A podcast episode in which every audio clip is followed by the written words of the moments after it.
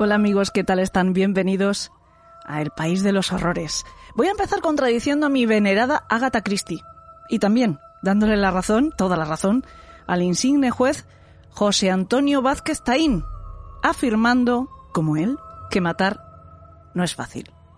¿Que todos podemos hacerlo en un momento determinado? Es obvio. Incluso aunque hagamos un sincero examen de conciencia y nuestra voz más profunda lo niegue, todos mataríamos en las circunstancias adecuadas. Pero no sería en absoluto fácil. Y si concretamos y en vez de matar hablamos de asesinar, entonces la cosa se pone difícil hasta el infinito. De hecho, para muchos de nosotros, la cosa se pone, aquí sí, difícil hasta lo insuperable. Pero incluso para aquellos que pueden, para aquellos que no solo pueden matar, sino que pueden asesinar, hacerlo no les resulta nada sencillo. O al menos no les resulta sencillo la primera vez. Hay muchas razones para que exista, afortunadamente, esa inhibición de matar a sangre fría a otro semejante. Está la moral, está el instinto gregario que tenemos los seres humanos, el miedo, la bendita empatía. Todas ellas generan los mismos inhibidores que nos impiden, o que al menos nos dificultan, otras muchas acciones que son socialmente inadmisibles. Por supuesto, estoy hablando de nuestra sociedad, digamos, la occidental, porque la moral es algo cultural, es algo que cambia de una sociedad a otra. Eso sí, hay ciertos valores que son casi universales, como por ejemplo el no matarás, con el que en nuestra sociedad, otra vez por suerte, somos realmente estrictos. Decía que lo que nos impide matar son los mismos inhibidores que nos impiden cometer otros actos que detestamos y que hemos desterrado por el bien de la convivencia, como pueden ser robar, agredir, engañar. Eso sí, por supuesto, los que nos impiden matar son muchísimo más potentes porque son la última frontera, son la última línea de defensa, lo que nos define como humanos frente a otras especies depredadoras. Pero ya saben lo que dicen las gentes que saben cómo afrontar cualquier tarea dificultosa, que todo es ponerse.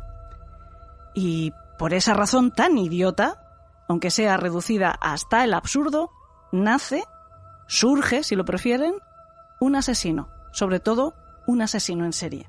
Sí, porque todo es ponerse, todo es dar el paso, atreverse a vencer los inhibidores que han retrasado el momento de convertir las fantasías malsanas presentes en su mente en una realidad sangrante.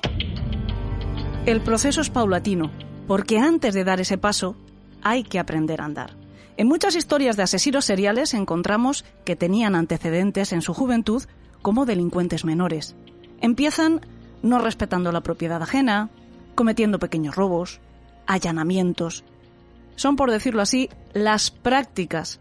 Se están probando a sí mismos, están aprendiendo a superar esos límites morales que son los que cohiben sus deseos más pulsantes. Y cuando lo hacen, cuando los vencen, muchos cuentan que después de ese primer crimen se han sentido enfermos, incluso físicamente, que han llegado a somatizar sus sensaciones, sus sentimientos y a tener síntomas físicos de malestar. Pero, mm, por supuesto, no es por arrepentimiento, es por miedo, es por temor a las consecuencias de sus actos. Son los ecos de esas barreras morales que por fin se han atrevido a saltar.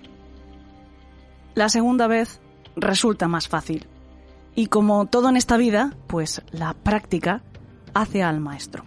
Menos mal que en el caso de los asesinos seriales, la práctica también deshace al maestro. Porque cuanto más mata un criminal, más próxima está su captura, más simple resulta seguir las trazas de su persona que va dejando tras de sí en cada escenario.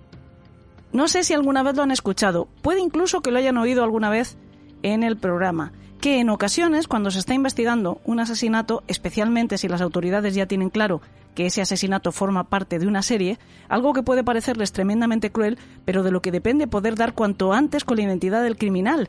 Necesitamos que vuelva a matar. Bueno, dicho así, suena muy peliculero, pero sí que esperan que vuelva a actuar y, a ser posible, por supuesto, poderle detener antes de que concluya esa acción. Pero que vuelva a actuar.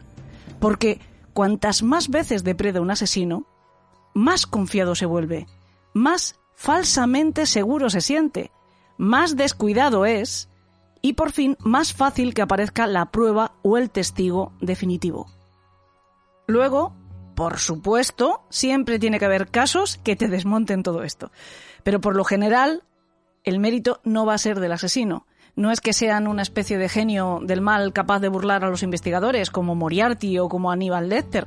Lo hemos dicho un montón de veces. El asesinato, y muchísimo menos los asesinos, no tienen el glamour, ni el atractivo, ni tienen la brillantez intelectual que tienen estos personajes. Más bien al contrario.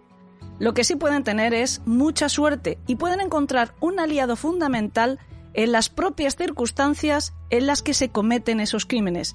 Hasta incluso puede ser que les ayude a que pasen desapercibidos como tales y eso les permita actuar durante muchísimo más tiempo y muchas más veces antes de ser atrapados. Dicho de otra manera, si alguna vez les preguntan si el crimen perfecto existe, la respuesta es, por supuesto que sí, pero nadie sabrá nunca que ha sido un crimen.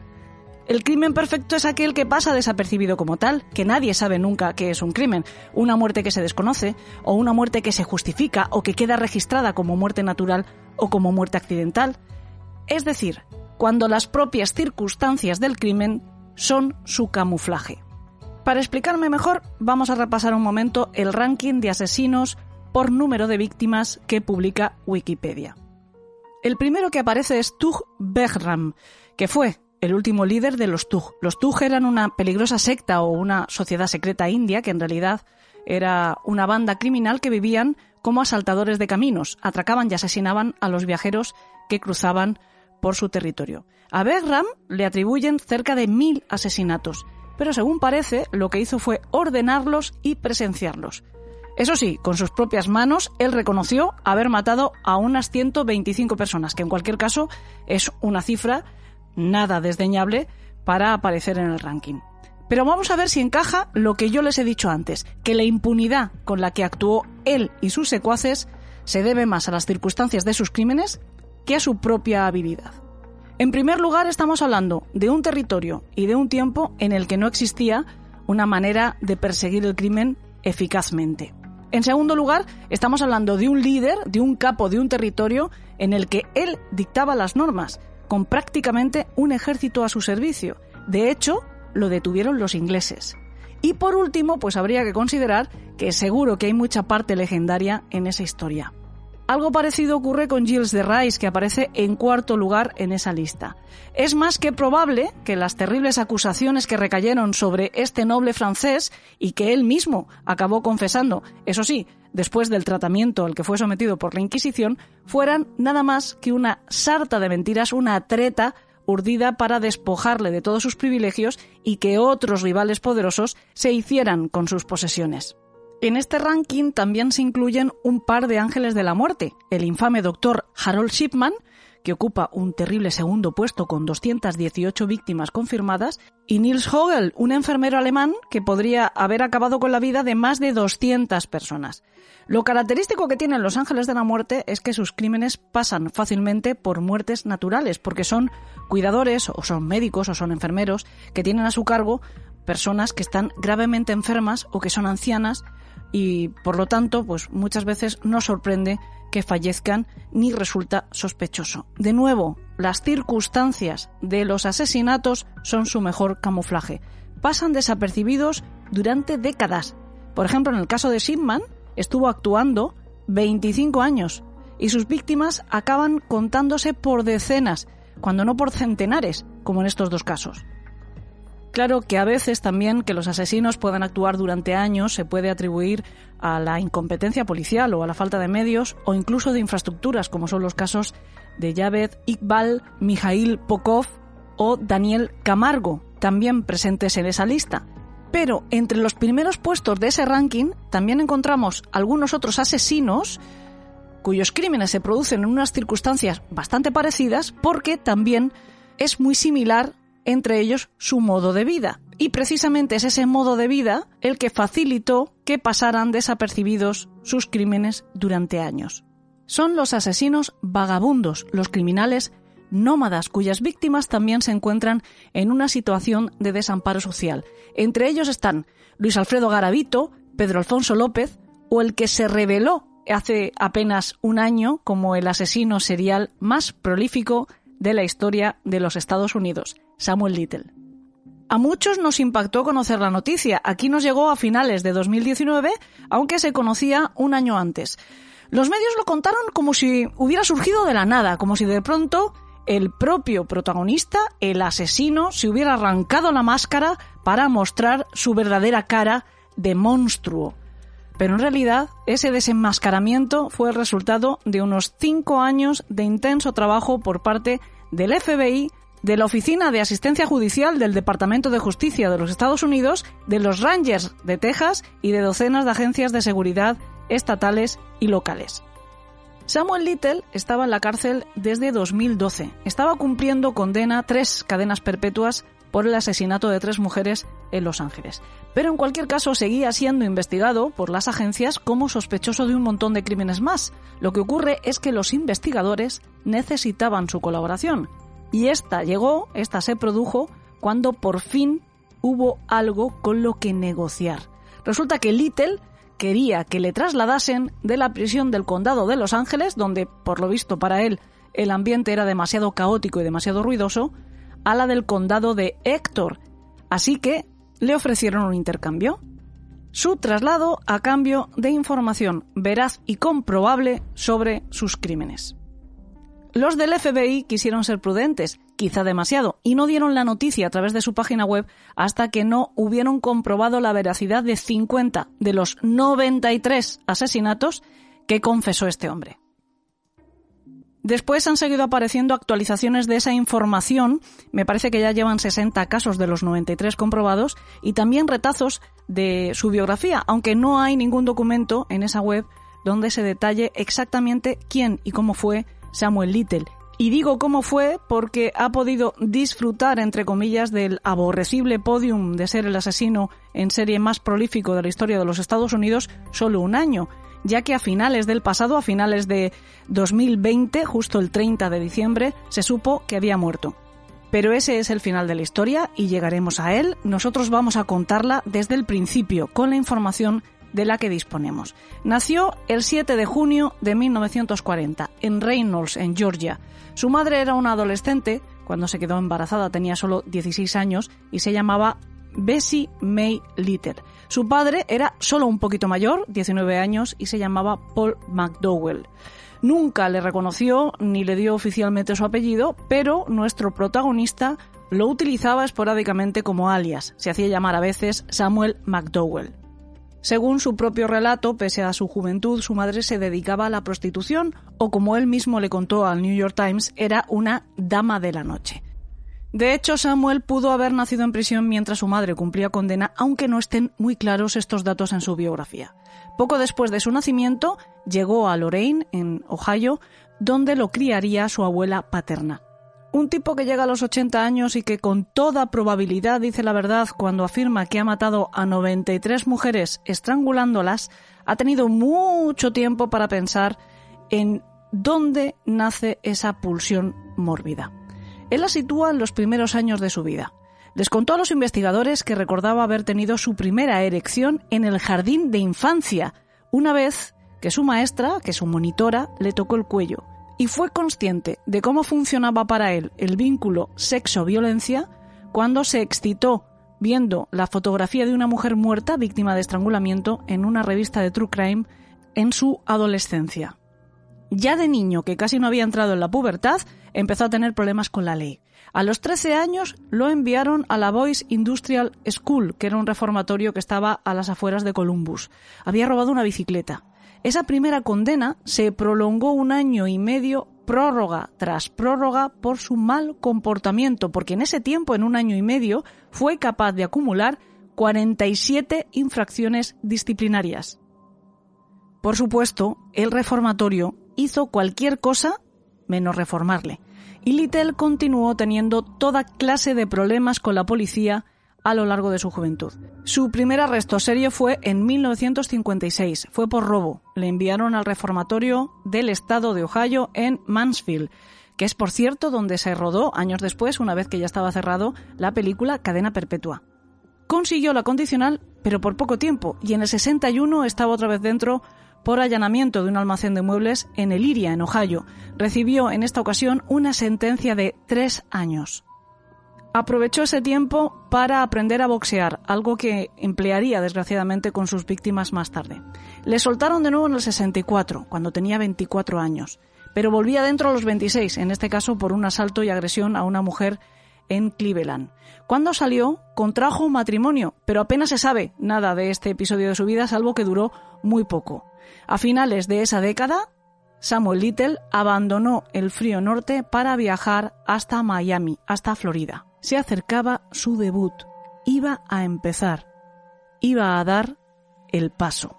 La primera fue Mary Brosley, a quien conoció en un bar la noche vieja de 1970. A la mañana siguiente, los dos, juntos, se fueron en el coche de Little hasta una zona apartada cerca de los Everglades y allí la estranguló y la enterró en una tumba poco profunda. En Miami Little iba a permanecer tres años y le dio tiempo a asesinar en varias ocasiones, pero también para entonces había adoptado su modo de vida nómada, su modo de vida sin residencia. Dormía muchas veces en su propio coche o dormía en moteles o en albergues no establecía una relación con nadie, salvo con otras personas que tenían una vida parecida, que también eran marginales o que estaban en situación de exclusión social. Las mujeres a las que escogía como víctimas eran casi siempre mujeres que estaban enganchadas a las drogas o que estaban alcoholizadas y que eran, por lo tanto, fáciles de manipular física y mentalmente. Si alguien las echaba de menos, cosa que sin lugar a dudas ocurrió, o bien no acudían a las autoridades a denunciar su desaparición o directamente eran ignorados. Cuando algunos de los cuerpos de las víctimas de Little aparecían, en ocasiones eran archivados como fallecidas por sobredosis. Algunas de sus víctimas, de hecho, seguían pendientes de una identificación cuando Little confesó. Estaban clasificadas como Jane Doe. Otras, sin embargo, ni siquiera han aparecido. Samuel Little no siempre fue un solitario, aunque sí mataba solo. Además de ese breve matrimonio que hemos mencionado antes, tuvo otra pareja, tanto sentimental como en los negocios. Eso sí, por supuesto, no eran negocios legales. Ella se llamaba Aurelia Jane Dorsey y era una ladrona experta 30 años mayor que él. Ambos vivieron juntos como trotamundos hasta que ella murió de un derrame cerebral en 1988. A veces trabajaban, pero la mayoría del tiempo robaban. Él seguía entrando y saliendo de la cárcel cada poquito tiempo, pero nunca estaba dentro demasiado. Y mientras tanto, además, seguía sumando víctimas a esa larga lista que batiría todos los récords. Esperaba que su compañera estuviera dormida y entonces salía a cazar. A partir de 1976 empieza a acumular antecedentes por delitos sexuales. Le encierran, pero salía al cabo de muy poco tiempo. La primera vez que Samuel Little se enfrentó a cargos por asesinato fue en septiembre de 1982. Le acusaron de matar a una chica de 22 años llamada Melinda Rose Lapri. Varios testigos la habían visto por última vez viva subiendo a una camioneta que tenía unos paneles de madera en los costados como la furgoneta que conducía Little. Un mes después encontraron su cadáver. Detuvieron a Samuel y le acusaron de asesinato y de asalto a otras dos prostitutas. Y sin embargo fue absuelto, al parecer, porque no se pudo concretar el momento de la muerte de la PRI y también por considerar poco fiables a los testigos y a la propia víctima por su condición de trabajadoras sexuales. Antes de soltarle, tuvo que enfrentarse a nuevos cargos, en este caso en Florida, donde fue extraditado por otro asesinato, el de Patricia Ann Mount, de 26 años. También había testigos que identificaron a Little como el conductor de una camioneta que tenía paneles de madera en los costados, a la que se subía Patricia la última vez que la vieron con vida. Incomprensiblemente, también fue absuelto. Era el año 1984. Little continuaba con su vida itinerante y también, por supuesto, con la práctica de la violencia más extrema. Fue detenido un sinfín de ocasiones por agresión a mujeres en la mayoría de los casos, pero sin embargo era devuelto a las calles al poquito tiempo. Eso sí, se le tomó una muestra de ADN que pasó a la base de datos del FBI y que sería clave para conocer la magnitud de su maldad. Ya en la década de los 2000, Little había regresado a Los Ángeles y fue arrestado por posesión de cocaína. Se declaró culpable y se le ordenó asistir a un programa de rehabilitación, pero nunca se presentó, por lo que se emitió una orden de arresto contra él. Rastreando sus cobros de la seguridad social, lo encontraron en septiembre de 2012. Estaba en un refugio para personas sin hogar en Louisville, en Kentucky. Le detuvieron y le extraditaron a California. Tenía 72 años. Una vez que Little estuvo bajo custodia en Los Ángeles, los detectives comprobaron su ADN y obtuvieron tres coincidencias con asesinatos sin resolver. El de Carol Alford en 1987 y los de Audrey Nelson y Guadalupe Apodaca en 1989. Las tres mujeres habían sido golpeadas y estranguladas y sus cuerpos habían sido abandonados en un callejón, en un basurero y en un garaje. Se le acusó. Little afirmó su inocencia durante todo el juicio, pero no le sirvió de nada. Fue condenado a tres cadenas perpetuas consecutivas sin posibilidad de libertad condicional. Pero como ya sabemos, aquello solo era la punta del iceberg. La verdadera investigación acababa de comenzar. A pesar de todo, él siguió asegurando que era inocente hasta que necesitó negociar su traslado. Eso ocurría, como hemos dicho antes, en 2018, cuando aceptó entrevistarse con el ranger James Holland, asistido por las analistas del FBI Christine Palazzolo y Angela Williamson. Mantuvieron 650 horas de entrevistas. Su memoria era un verdadero prodigio y su mente mantenía una claridad admirable, aunque eso sí, los recuerdos que le estaban reclamando fueran un verdadero horror. Aportó y recordó nombres siempre que pudo, y en los casos en los que no fue capaz de hacerlo, sí lo fue de dibujar un retrato bastante realista de la víctima para ayudar a identificarla. No se ha conseguido en los 93 casos, de hecho el FBI mantiene en su web todos esos retratos y algunos fragmentos de esas 650 horas de entrevistas para ver si algún ciudadano es capaz de aportar alguna información a partir de lo que cuenta Little. Nosotros hemos traducido algunos de esos fragmentos para compartirlos con ustedes, sobre todo para que puedan percibir la tranquilidad de espíritu con la que este individuo hablaba de sus asesinatos. Casi parece divertirse, como si estuviera recordando una anécdota entrañable. El primero que escucharán habla de cómo acabó con la vida de una mujer transgénero en Miami al comienzo de su carrera homicida. Háblame de Marianne. Ella era lo que hoy en día se llama transgénero. Ella es un hombre negro disfrazado de mujer. ¿Y cómo es de alta? Marianne mide alrededor de unos 70, unos 75. Pesaba alrededor de 59, 61 Tal vez 63 kilos. ¿Y cuántos años crees que tenía? Aproximadamente tenía 19 años. ¿Y de dónde era ella? Miami, abajo, en Liberty City. ¿Y ella... Em, antes mencionaste que tenía novio o que te habló de un novio. Nombre Wes. ¿Wes? Em, cuéntame, ¿dónde la conociste? La vi en el bar de la avenida 17 y vestía una minifalda corta de color crema. Crema y rojo. Entonces surge esa oportunidad de llevarla a la tienda. En lugar de llevarla de vuelta al apartamento, me dirigí hacia la 27. Eso lleva hacia abajo, hacia Fort Lauderdale, conocido como la puerta del Alligator Alley. Se convierte en el Alligator Alley, pero cuanto más avanzas por él, más te alejas de Miami y tienes vegetación.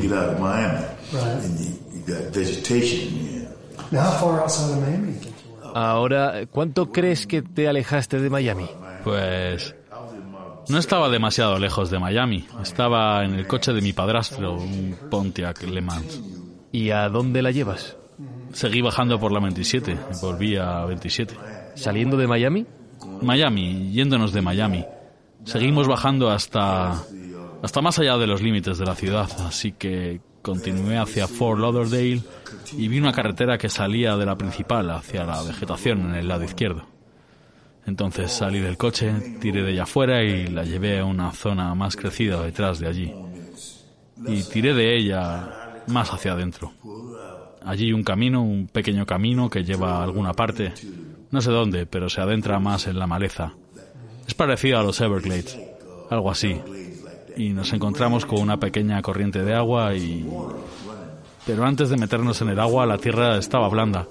La solté y ella cayó boca abajo. ¿Y cuánto de lejos de Miami crees que estabas? Alrededor de una milla, dos millas. Aproximadamente, ¿en qué año ocurrió Marianne? Uh, ¿72? Vale, 1972.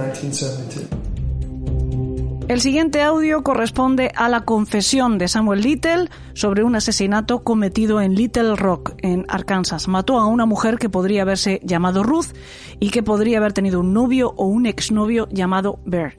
North Little Rock. Dime, ¿cómo era la chica? Oh, hombre, yo la amaba. Olvidé su nombre. Oh, espera, creo que era Ruth. Ok. Era una pesada, corpulenta y vigorosa chica amarilla y tenía dientes de conejo.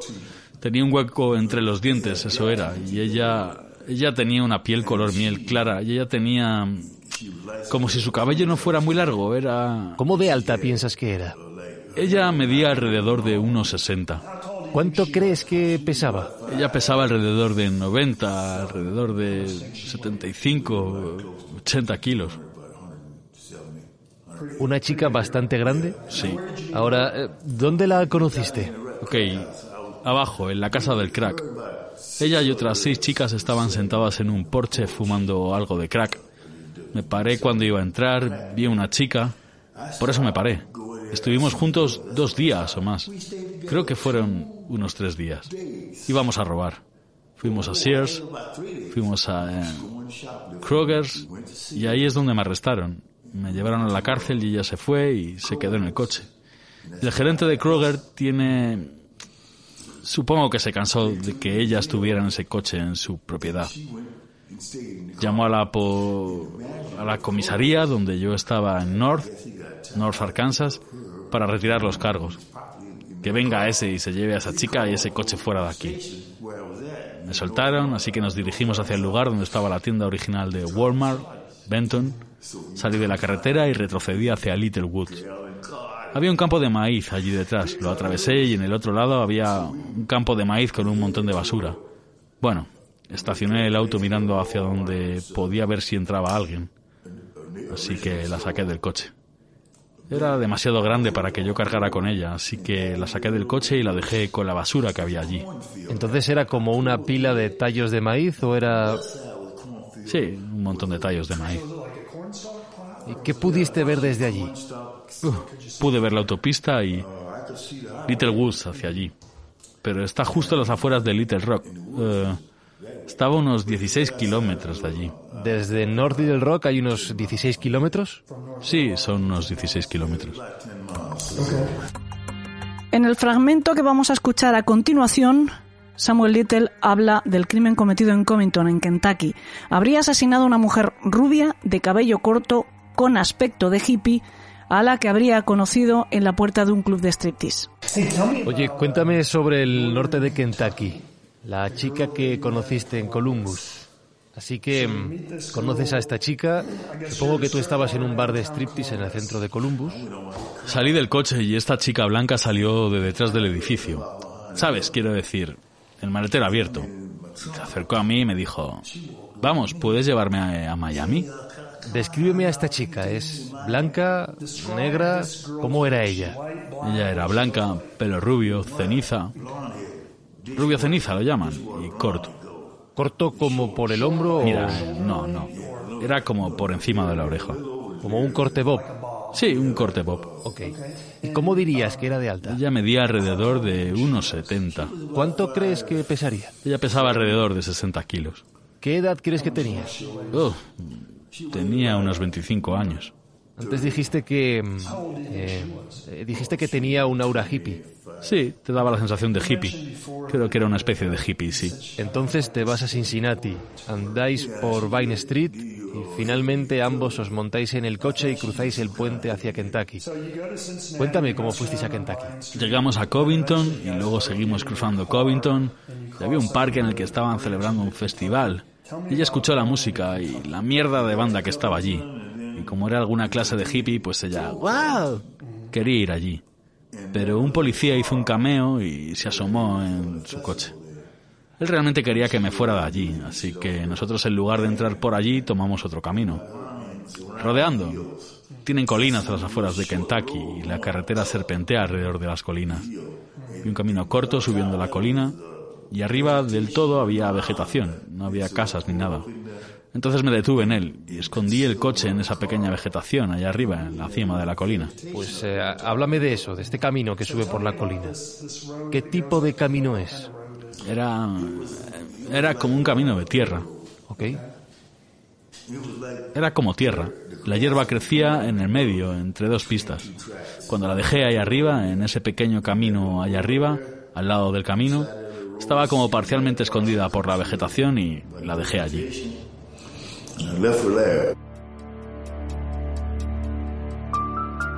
En Las Vegas, Little asegura que asesinó a su compañera en un motel. Después la metió en el maletero de su coche para abandonarla en un camino remoto. Su cuerpo nunca se ha recuperado. Las Vegas. Describe a la víctima de Las Vegas. Eso fue en el 93. Ok. Compré el dorado. ¿De qué color el dorado? Era amarillo. Cadillac, el dorado amarillo. Sí. Está bien. ¿De qué año? 78. Ok. Bueno, háblame de esta chica. ¿Cómo era ella? Ella era un poco delgada, de piel oscura, aproximadamente 40 años. Parecía haber vivido demasiado rápido. Creo que era adicta a las drogas, porque no habría estado ahí fuera. ¿Cómo era de alta? Ella medía alrededor de unos 75 o unos 70. ¿Y cuánto crees que pesaba? Ella pesaba alrededor de 50, 55 kilos. ¿Qué sabías de ella? Vino el chico y era su hijo, y ella lo llamó para que viniera. Y se acercó y dijo, ¡Hey! ¿Cómo estás? Estrechó mi mano y todo. ¿Qué edad tenía? Tendría unos 20 o unos 19, 20. Ok. ¿Hombre negro o...? Hombre negro. ¿Y dónde estabas cuando la conociste? Estaba en Owens Avenue. Ok. Eso está en la zona negra, Owens y Jackson. ¿Dónde llevaste el cuerpo al final? Me dirigí hacia California. Entonces, cuando salía de Las Vegas, vi un motel y una carretera que conducía al motel. Y muchos arbustos y matorrales a los lados de la carretera que llevaba al motel. Ahí es donde la dejé caer. Tiré su cuerpo y lo rodó allí. Escuché un ruido en la carretera secundaria que significaba que todavía estaba rodando. Entonces, básicamente, la tiraste a una zanja bastante grande que tenía un montón de... Bueno, no era una zanja, era una pendiente. Ok. No parecía una pendiente porque la vegetación había crecido por fuera y parecía que... Uno pensaría que el camino era plano, pero en realidad el camino bajaba una cuesta y por eso ella rodó. Entonces, esta es una pendiente justo al lado de una carretera. Sí. Y dime, ¿cómo de lejos crees que estabas de Las Vegas? El camino en el que estaba se dirigía hacia Searchlight. Así como se llama esa carretera es donde yo estaba. ¿Cómo de lejos de Las Vegas crees que estabas? ¿Estabas en Las Vegas? Todavía estaba en Las Vegas, sí. Ok. Pero estaba a las afueras, eh, las mismas afueras. Recuerdo que había un par de moteles, una gasolinera allí. Estaba disperso, porque la población estaba disminuyendo a medida que avanzaba. Cuenta Samuel Little en el siguiente audio que en Nueva Orleans, en Luisiana, en 1982, conoció a una chica en una fiesta. Ella, según parece, vivía con su madre, que estaba enferma, pero a Little nada absolutamente le conmovía ni nada le hacía cambiar sus planes. La llevó hasta las afueras, cerca de un canal, y la asesinó. Abandonó su cuerpo en el agua. Era bonita, de piel clara, morena, de piel color miel y medía un metro. Era alta, era alta para ser mujer. Aproximadamente unos setenta y algo, unos setenta y cinco, de formas bonitas y, y amigable. Tenía un hermoso cuerpo, unos bonitos 70 kilos, bien armado. ¿Y cuánto Tenía crees que unos pesaba? 30 años. Sí, ¿Y cuántos años la crees conocí que en un club nocturno en Nueva Orleans. Vale. Ella y su hermana. ¿Y ella es una mujer dos. negra? Tenía dos hermanas. dime, ¿dónde la conociste? Su hermana menor estaba en una fiesta de cumpleaños. Su hermana estaba bailando con este chico en la pista y cuando entré, la chica con la que estaba se ofreció a bailar conmigo. Y mientras bailamos, ella dice, ¿quieres ir a cabalgar después de esto? Ya sabes, después de que termine la fiesta. Salimos y ella miró y vio mi coche, ese Lincoln. Ella dijo, wow, ese es un coche bonito también. Entonces me tomó del brazo, caminamos hacia el coche, entramos, paramos en una gasolinera. Estábamos en la autopista 10 y yendo hacia Slidell y vi una señal que decía Little Woods. Entonces frené, tomé esa salida y fuimos y aquello era con bastante seguridad un camino que llevaba al bosque. Y entramos y paramos, así que por fin llegamos a donde íbamos y era cerca de un pantano, un río o algo pequeño con agua. El grande... Había una máquina en ese pequeño río. Dragado. La agarré por las piernas y la empujé hacia el agua. Esa es la única a la que maté ahogando. ¿Dragado? Ok. Ok, eh, la dejé con la cabeza todavía en el agua. La mitad de su cuerpo bajó el agua y los muslos y Describe el piernas lugar donde se fue. en la orilla. Pese a lo sorprendente que pueda parecernos a nosotros que haya un individuo que puede haber sido el responsable de la muerte de 93 personas asesinadas a lo largo y ancho de todos los Estados Unidos y durante nada más y nada menos que cuatro décadas, el caso en sí, el caso de Samuel Little, no alberga grandes misterios. La razón de la impunidad con la que pudo actuar todo ese tiempo ya hemos visto que fue, en parte, el prejuicio que las propias autoridades sentían con respecto a sus víctimas. Otro factor es su vida itinerante, su vida de vagabundo, que le convertía, le hacía casi invisible para muchos e insignificante para otros, tanto como las propias mujeres que él atacaba. El siguiente aspecto es el retraso en el hallazgo de los cuerpos, en el caso de que hayan aparecido. Eso dificultaba que se encontrasen señales obvias de violencia. Él las golpeaba y las estrangulaba, pero no causaba herida, no había herida de apuñalamiento, ni había herida de bala. Además, muchas de esas mujeres eran drogadictas, así que sus muertes se certificaron como causadas por sobredosis. Y por último, otro aspecto que le ayudó a seguir en libertad es que no se encontró ADN con el que comparar en todos los escenarios ni en todas las víctimas. Pero, por poco misterio que haya, nosotros no nos conformamos hasta que no hemos descifrado todos absolutamente. Y nos queda saber cómo era la personalidad de Samuel Little. Pues hemos recurrido a nuestro experto, a Juan Ramón Pereira. Bueno, a mí eh, cuando, cuando veo el perfil de, de este asesino en serie y cuando se le etiqueta como el más prolífico, siempre con Estados Unidos tenemos ese debate, ¿no? De que parece que cada seis meses tenemos al asesino más prolífico de la historia moderna, ¿no? También es verdad Sí. que se atribuyen, eh, este, este tipo de asesinos se atribuyen crímenes eh, y se le pueden probar parte de esos que ellos mismos se atribuyen. Ocurre como Ujú. con Jerry Lee Lucas o con Tommy Lee Sells, ¿no? Que son asesinos que eh, tienen una serie de víctimas probadas por las que han sido condenados en firme y luego eh, hacen declaraciones en las que dan detalles sobre otras víctimas posibles o que la policía da por confirmadas. Sí es verdad que en otras en otros casos como el de Henry Lee Lucas hemos visto que bien por por el afán a veces de la policía estadounidense por cerrar casos o por eh, atribuir eh, y resolver determinados casos de frío, se acaban atribuyendo, mm, a veces involuntariamente, dándole al, al asesino datos eh, a través de fotografías o a través de, de conversaciones con él, porque son, estamos hablando de personalidades que son capaces de, de detectar muy rápido a veces la, la información que no se da, la información indirecta, ¿no? Entonces, eh, es de inferir. Entonces, eh, a veces nos encontramos con que se atribuyen víctimas que realmente no son de ellos.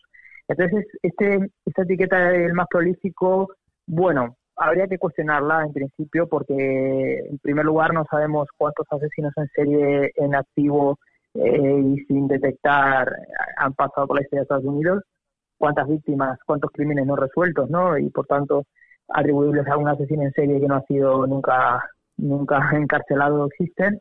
Y por otro lado porque no sabemos si todas aquellas que este hombre se atribuye son realmente víctimas de él. Pero sí tiene un poco encaja en parte en este perfil de asesino en serie desorganizado al estilo de digamos desorganizado y mixto porque tiene rasgos también eh, similares a lo de Henry Lee Lucas o Tommy Lee ¿no? Eh, itinerante, va pasando por distintos estados, eh, va buscando víctimas vulnerables, más de disponibilidad realmente que, que buscando ese perfil que buscaba Ted Bundy, ¿no? que eran víctimas más difíciles, eran universitarias, eran tenían que mediar engaño para acercarse a ellas. En el caso de, de este tipo de asesinos son más víctimas de oportunidad que de sin embargo, también se diferencia de, de Tommy Lincel, por ejemplo, en, o, incluso de Henry Lee Lucas, o incluso de, Zodiac, en el tipo de, aparte de, del área, es decir, que es, eh, cambia mucho de un estado a otro y eso dificulta la, la identificación. Y la detención también se diferencia en que dentro de, de que elige víctimas por disponibilidad, elige mujeres, lo cual indicaría que realmente hay una motivación de tipo sádico o de tipo sexual, ¿no? Y es verdad que cuando vemos la biografía de él hay rasgos claramente de psicópata, es decir, vemos que es un, sujeto mm, con mucha versatilidad delictiva, no solamente eh, ha asesinado, también ha robado, ha estafado, ha cometido fraudes, em, no es un sujeto que se haya limitado a, ha tenido comportamientos de adicción, eh, es una especie de García Escalero de arropiero a la americana, ¿no? Eh, el hecho de que lo haga prolífico es, bajo mi punto de vista, el tipo de víctima que elige, que son unas víctimas que en muchas ocasiones ni siquiera tienen familia que vaya a reclamarlas, son víctimas que, que, que incluso la identificación de las mismas es complicado porque son personas que a lo mejor han dejado el hogar hace 5 o 10 años, ¿no? Y la misma familia no sabe nada de ella, con lo cual es difícil hasta la identificación de quién es esa víctima. Y por otro de todas maneras, te iba a decir que también hay una cierta despreocupación, da la sensación eh, por parte de las, de las autoridades en estas víctimas, porque por lo que he podido leer en la información que hay sobre este asesino, como eran drogadictas, se certificó la muerte como causada por sobredosis sin llegar más allá, sin hacer una comprobación más en profundidad, una autopsia, vamos, una necropsia, buscando realmente la huella de la violencia que podía haber quedado en esos cuerpos, por, muy descompuestos que estuvieran cuando fueron hallados. Claro, por, eh, eh, por el tipo de víctima que le elegía, por, por quizás la, la comunidad en la que la atacaba. Es decir, si estamos hablando de comunidades en las que hay un, un, gran colectivo de personas eh, consumidoras de drogas, como la epidemia que ahora mismo azota a Estados Unidos con el fentanilo y con los opioides, eh, durante la cual a lo mejor eh, a lo largo de una semana mueren cinco personas de sobredosis de fentanilo, pues mm, no sería de extrañar que alguna de esas víctimas pasase desapercibida a las autoridades. Es decir, que hicieran una, una resolución rápida del caso eh, atribuyéndolo a una sobredosis. También depende del tipo de estrangulación. Eh, a lo mejor combinaba estrangulación manual con cuerdas, con estrangulación en boca y nariz, que quizás sea más difícil de detectar. Yo no tanto por forense no lo sé, pero sí es verdad que mm, eh, yo creo que es una este es el típico, el típico asesino que en el que se combinan varios factores que lo hacen muy difícil de detectar. Uno de ellos es el hecho de del tipo de población a la que ataca. Otro de, de, los elementos que hacen que sea difícil es la itinerancia que, hmm. tiene, ¿no? Es decir, el que vaya mutando de un lado al otro, hmm. cambiando de estado y, vagando de, alguna manera. Esa itinerancia le hace difícil de, de seguirle la pista. Te, te, quería preguntar también, porque vemos en los datos, los poquitos datos que tenemos de la infancia de Samuel Little, pues un, casi una fotocopia de tantos otros asesinos de eh, familia absolutamente desestructurada. De hecho, no se cría con sus padres o con su madre porque su padre no lo llega a conocer, se cría con su abuela. Desde muy temprana edad ya tiene problemas con la policía y esa escalada de pequeños delitos que, que tú también has señalado, esa versatilidad eh, criminal. Quería preguntarte un tema que rara vez ha salido en nuestro programa y a mí me sigue pareciendo muy interesante, que es la famosa pregunta de si existe diferencia entre el psicópata y el sociópata. Tal vez el sociópata es una, es una especie de psicópata que se hace por eh, su propia educación, ¿no? por su formación, y que el psicópata nace y que el sociópata se hace. No sé si esto es correcto. si lo podríamos considerar así. Eh, en rigor, realmente el psicópata como tal es aquella persona que tiene una serie de rasgos muy distintivos que le diferencian de la personalidad antisocial o del sociópata que se utilizaba antiguamente para definir la personalidad antisocial, eh, entre los que se incluye elementos que tienen que estar presentes en el psicópata sí o sí. Si no están presentes, no estamos ante un psicópata, ¿no? Es de la misma manera que cuando hablamos de psicótico tiene que haber delirio o alucinación, o de un paranoide, por ejemplo, tiene que haber un delirio paranoide, si no, no estamos hablando de una esquizofrenia paranoide, estamos hablando de otro tipo de esquizofrenia, o otro tipo de enfermedad mental. En el caso de un psicópata, tiene que haber una carencia de empatía, por ejemplo, como un síntoma definitivo, mientras que en una personalidad antisocial o en una personalidad sociopática sí hay un comportamiento que va en contra de las normas sociales, pero no necesariamente hay una carencia de empatía o un sentimiento de reconocimiento y culpa. Eh, por ejemplo, nuestras cárceles están llenas de personas con rasgos antisociales, con personalidades antisociales o sociopáticas, es decir, que van en contra de las reglas o de las normativas de la sociedad. Sin embargo, no son psicópatas. El porcentaje de psicópatas en prisiones es más mucho más bajo, porque eso implica, y más el psicópata sádico, es decir, este tipo de sujeto como Samuel Little, ¿no? que busca la estimulación sexual a través del estrangulamiento de la víctima mujer, en este caso, ¿no?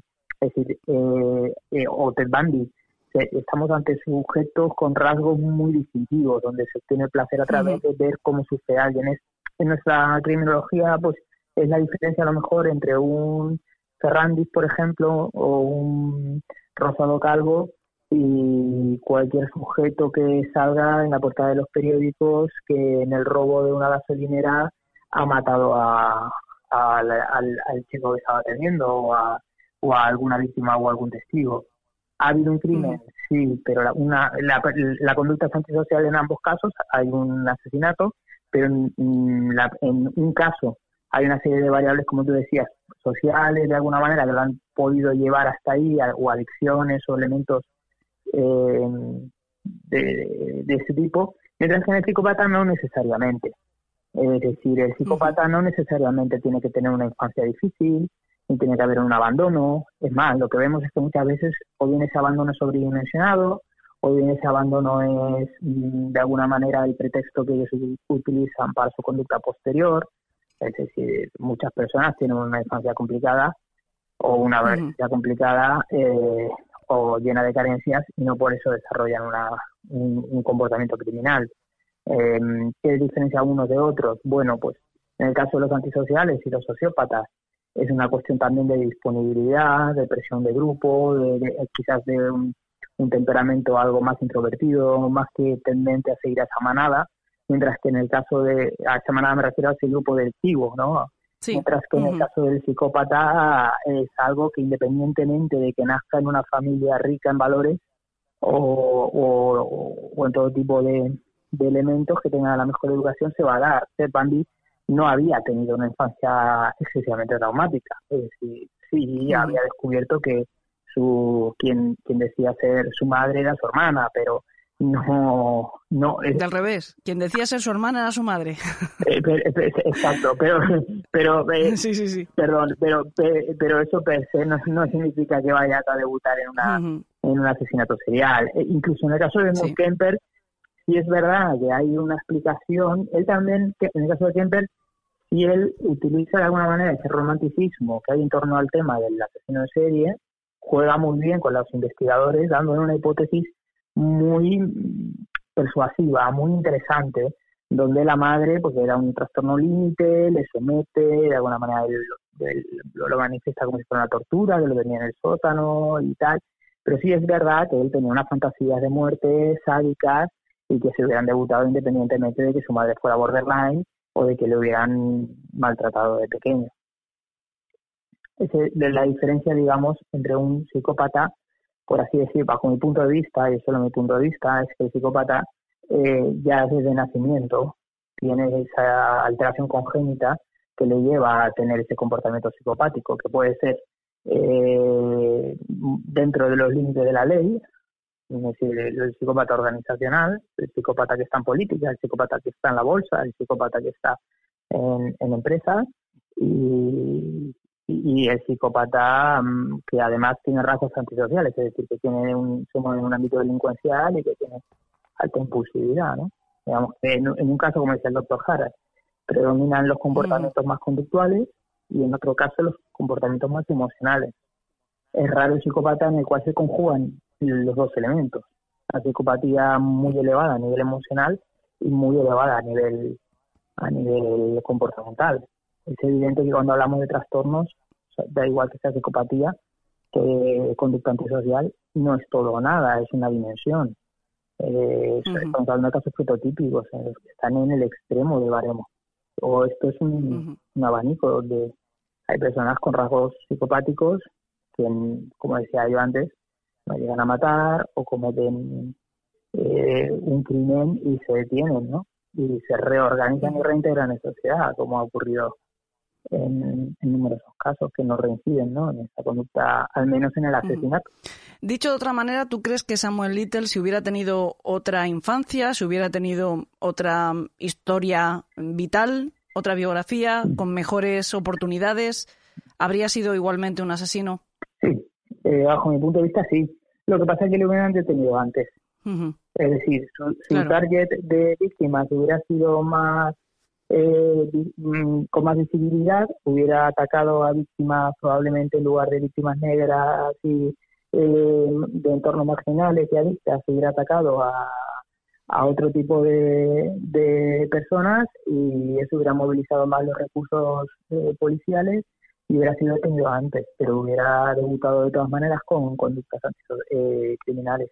Uh con toda seguridad, vamos. Es decir. En la historia de Samuel Little hay una cosa que yo creo que es lo que más nos sorprendió a todos. Este hombre estaba ya en la cárcel. Sin embargo, estaba mm, de hecho, lo detuvieron por un tema de drogas y al comprobar eh, su ADN, que es al final como se ha resuelto casi todos los crímenes que se le atribuyen a Samuel Little, gracias al ADN, se comprueba que al menos está implicado en el asesinato violento de tres mujeres en Los Ángeles. Sin embargo, de repente, él confiesa. La historia oficial nos cuenta que confiesa porque quiere que le trasladen de prisión. Pero mientras tanto, durante eh, incluso la instrucción de esos tres casos, él mantiene en todo momento su inocencia delante del juez, mantiene su inocencia, las pruebas son abrumadoras y acaba condenado a cadena perpetua. Y en el momento en el que tiene un interés personal, que es el del traslado de, de cárcel, ofrece algo a cambio. Es verdad que existía ya la sospecha de que él podría estar detrás de algunos otros asesinatos sin resolver. Y confiesa, pero confiesa con placer. ¿Qué, nos dice esto de su personalidad? ¿Qué nos dice ese cambio de actitud mm, y ese explayarse en los detalles? También al final de su vida, porque se supo que era un asesino, se comprobó que era un asesino tan prolífico el año pasado y ha muerto el 30 de diciembre, hace nada. Claro, el, el, motivo por el cual se produce eso es básicamente la dinámica del psicópata. Es decir, dentro de la mente del psicópata es totalmente comprensible que él eh, ponga sobre la mesa a la hora de negociar un cambio de prisión o unas condiciones dentro de prisión los cadáveres, como intentó hacer Bundy cuando ya estaba en el corredor de la muerte. Es muy habitual.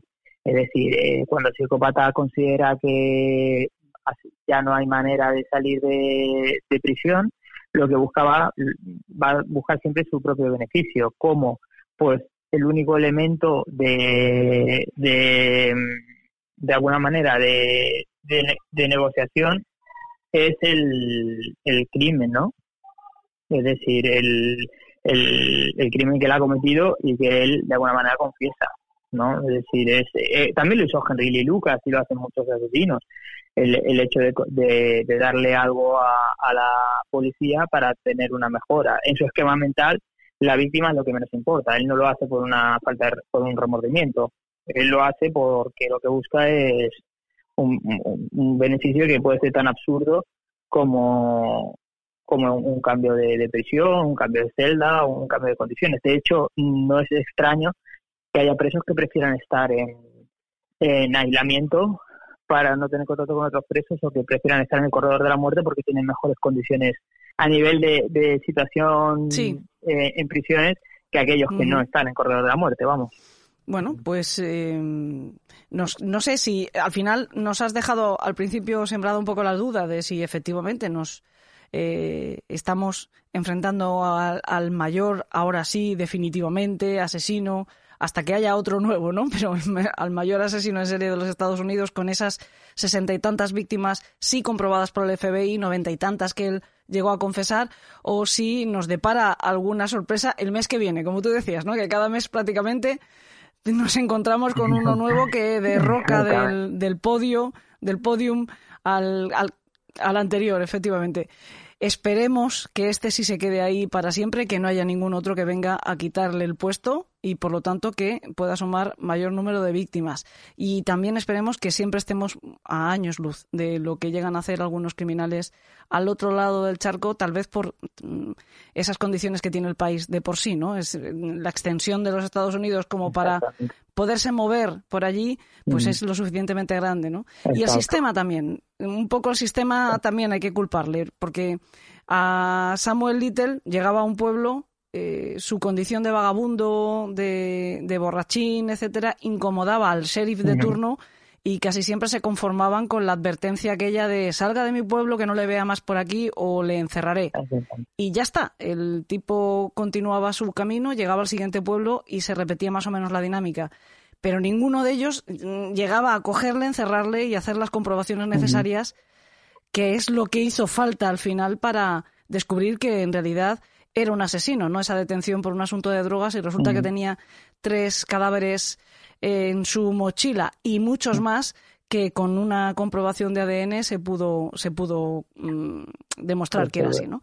En fin, pues otra de esas historias singulares que se puede dar allí, creo que aquí no. Bueno, aquí es más complicado, sin duda. Muy bien. Aquí es mucho más complicado que ocurra por distintos elementos, entre ellos el, el hecho de que ya la prevalencia de los asesinatos en serie es menor en general en Europa que en Estados Unidos y en segundo lugar porque esa itinerancia es más complicada en un territorio con la densidad de población tan concentrada como tiene España. sería más complicado. De todas maneras, sí tenemos el caso de García Calero o el caso de La Ropiero, que básicamente es nuestro nuestro homólogo a un samolite. es decir, lo, detienen prácticamente cuando lo confiesa, ¿no? no o, no, no, no, no, no, o cuando él se entrega, ¿no? cuando cuando la policía, porque buscaba ese, en ese entorno marginal, ¿no? Es decir, mm. simplemente eh, basta hacer un análisis, y esto es lo terrorífico del todo el asunto, del número de casos de crímenes sin resolver o de desapariciones inquietantes que tenemos eh, en relación al, número de detenidos. Está mm. claro que hay, un margen y nos falta algo, ¿no? Es decir, eh, yo recuerdo que en una conferencia un día pregunté, ¿no? A un a los ponentes eh, cuántos asesinos en serie en activo podría haber en Europa. Y sin y sin ser detenidos y, se me quedaron con cara de poker como diciendo no lo podemos responder claro porque cómo lo puedes saber es decir está claro que hay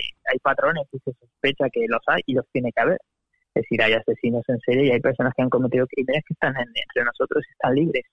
Eh, el caso de Blanco casi prescribe Mm, si no llegase por, por el ADN. Entonces, eh, son ejemplos claros y, concretos de que, bueno, o el caso de Sheila Barrero, o el caso del asesinato de la familia en León. Es decir, hay muchos casos en la criminología, no hace falta irse a Estados Unidos, donde, donde el asesino queda impune, ¿no? Eh, y este hombre pues estuvo a punto de morir eh, sin que le sin que nadie supiera que había sido un asesino en serie, ¿no? Y esto es realmente lo, preocupante, ¿no? Es decir, eh, ¿qué, está, qué, elementos están fallando para que no los podamos eh, identificar con la eficacia que, requiere, ¿no? El, el, hecho de que haya casos sin resolver o desapariciones sin resolver indica que hay algún criminal suelto entre nosotros. Muy bien, Juan Ramón, pues muchísimas gracias por eh, hacernos las aclaraciones sobre este nuevo personaje que se incorpora al panteón del País de los Horrores. Y bueno, pues también mm, bienvenido a este 2021 en la que lleva siendo tu casa ya unos cuantos años.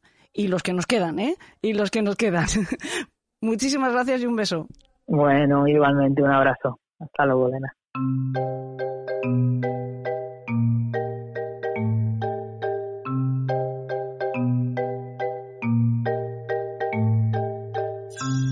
Al final, Little no pudo disfrutar de la retribución que esperaba por su colaboración, no pudo ser trasladado de prisión porque no le dio tiempo. Como hemos dicho, murió en un hospital el pasado mes de diciembre, el día 30. No ha trascendido la causa de la muerte, pero es verdad que Samuel Little tenía ya 80 años y además padecía una diabetes que le había postrado en una silla de ruedas desde hacía años y alguna que otra afección cardíaca. Cuando alguna vez le preguntaron si se arrepentía de algo, si quería pedir perdón por sus crímenes, este hombre, el mayor asesino en serie de toda la historia de los Estados Unidos, respondía, Dios me hizo de esta manera, entonces, ¿por qué debería pedir perdón? Dios sabía todo lo que hacía. En fin, Dios es posiblemente la coartada más utilizada para justificar cualquier clase de crimen, también a lo largo de la historia de la humanidad. Vamos a cambiar de tercio, aunque ya nos queda menos de eso para acabar el programa, pero ya saben que antes de irnos nos gusta siempre pasar por nuestro club privado exclusivo para ustedes, para nuestros secuaces, el Club de los Marineros Muertos. Es el momento más lúdico, aunque no el más relajado, de nuestra visita semanal al país de los horrores. Lúdico que no relajado, porque nuestros queridos autores ya se encargan de ponerle una buena, pero una buena dosis de apechusque a sus relatos, y también de sorpresa, y de suspense, y a veces hasta de humor. Negro, eso sí, por supuesto. Hoy tenemos un regalo maravilloso en forma de relato de R.R. López, inédito hasta la fecha, así que lo estrenamos aquí. Muchos de ustedes van a ver que se sienten reflejados. A mí me ha pasado la primera. Tanto que estoy pensando ponerle rejas a mi biblioteca. El cuento se titula Bibliofilia.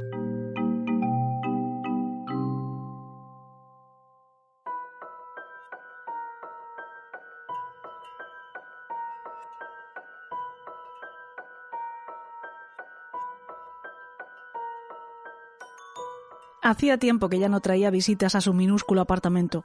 Los libros lo invadían todo, como un cáncer, de forma enfermiza. A él le reconfortaba el aroma de las fibras de papel rancias que, al degradarse, dejan ese olor dulzón en el aire. Pero lo cierto es que había pilas de libros por doquier, hasta en la cocina. Si querías sentarte, tenías que apartar libros.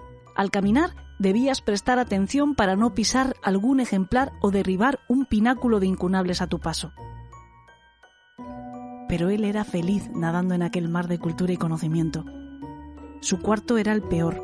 En el dormitorio solo quedaba lugar para su cama, siempre deshecha. El resto del espacio estaba sitiado por una barrera de libros formada por columnas de diferente altura, algunas de las cuales llegaban casi hasta el techo. A pesar de ello, conocía todos y cada uno de los volúmenes que habitaban su casa. Por eso se extrañó tanto cuando aquel día vio un ejemplar nuevo. Los cuatro Moby Dicks, rezaba el título. Se rascó la cabeza, pensativo, se ajustó las gafas y lo abrió. Olió el papel y la tinta con ese olor a nuevo tan gratificante. Lo dejó encima de la mesita de noche, con la pila de lecturas pendientes, preguntándose aún cuándo y dónde lo había comprado. Por la noche, cuando volvió a casa de la biblioteca, tras cenar leyendo algo, fue a acostarse y lo vio allí, en el suelo, al pie de la cama. La insoportable levedad del pirata garrapata. Frunció el ceño extrañado. Sin duda, el título parecía una parodia de un clásico infantil. Le picó tanto la curiosidad que lo puso el primero en la cola de lectura y anotó mentalmente que debía visitar al neurólogo porque aquellas pérdidas de memoria le estaban empezando a alarmar. Fue al despertar cuando se llevó la mayor sorpresa de los últimos días. En el suelo, como suricatos que estuvieran observándole, había una caterva de títulos con portadas de llamativos colores. Aquello empezaba a resultar inquietante cogió un título al azar. El Señor de las Casas de los Espíritus. El nombre de su autor le escamó todavía más. John Ronald Allende. Una idea extraña cruzó su pensamiento como un fugaz relámpago, pero tuvo que desdeñarla por fuerza. Decidido a averiguar lo que estaba pasando, decidió que lo investigaría por la noche, cuando volviera del trabajo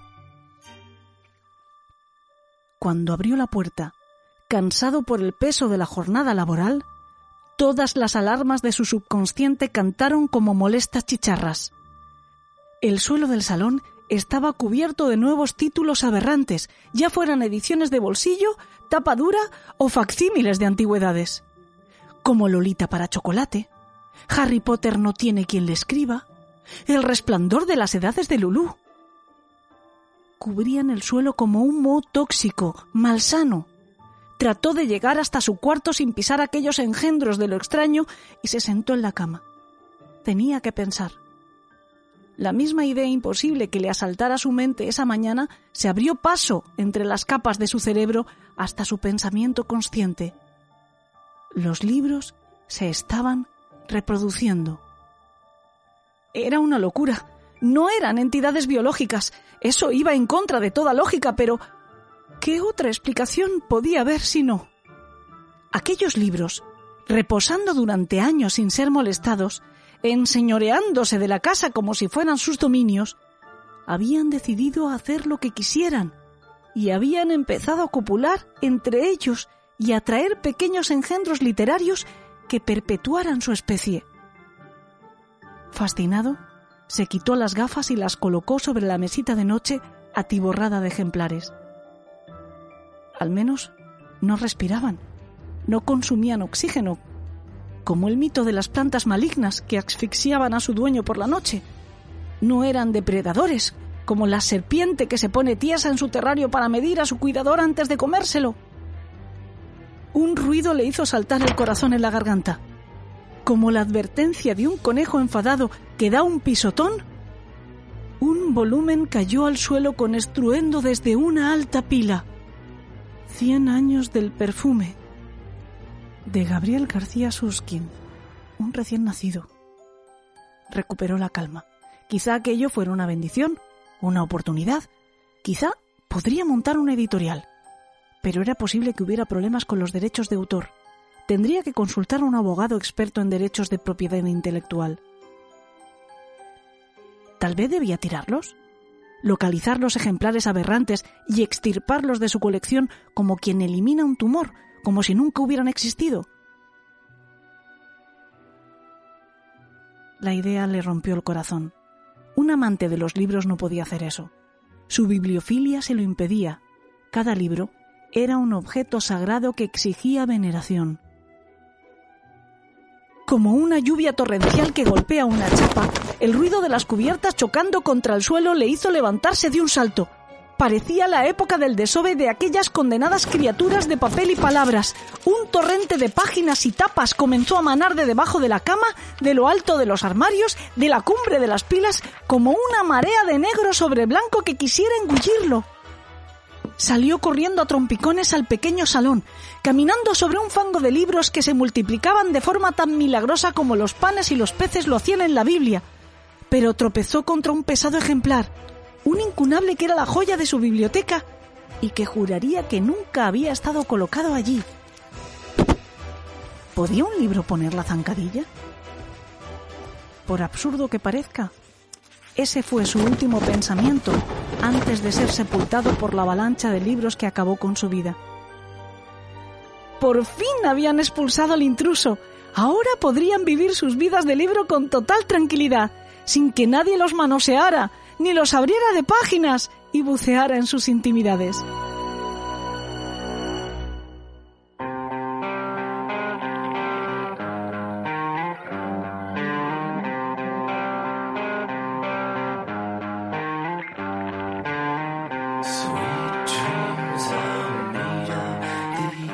Bueno, pues ya ha llegado la hora de apretar el botón Enter y escribir el último párrafo del programa de esta semana.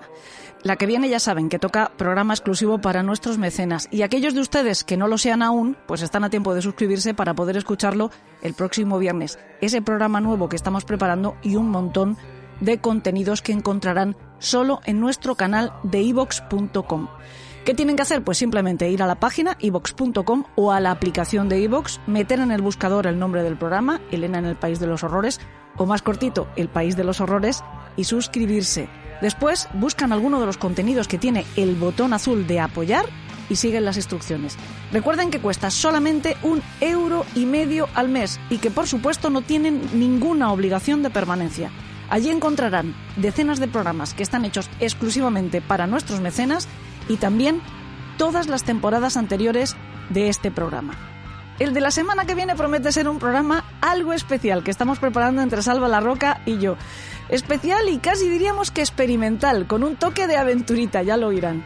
Y antes de despedirme, quiero darle las gracias, como siempre, a Alberto Espinosa y a Fran Izuzquiza, los chicos de nuestra maravillosa productora Yes Cast, por hacernos sonar tan bien y también por prestarnos sus voces al doblaje de Samuel Little, a Juan Ramón Pereira por su experto análisis y a R.R. López por su cuento genial.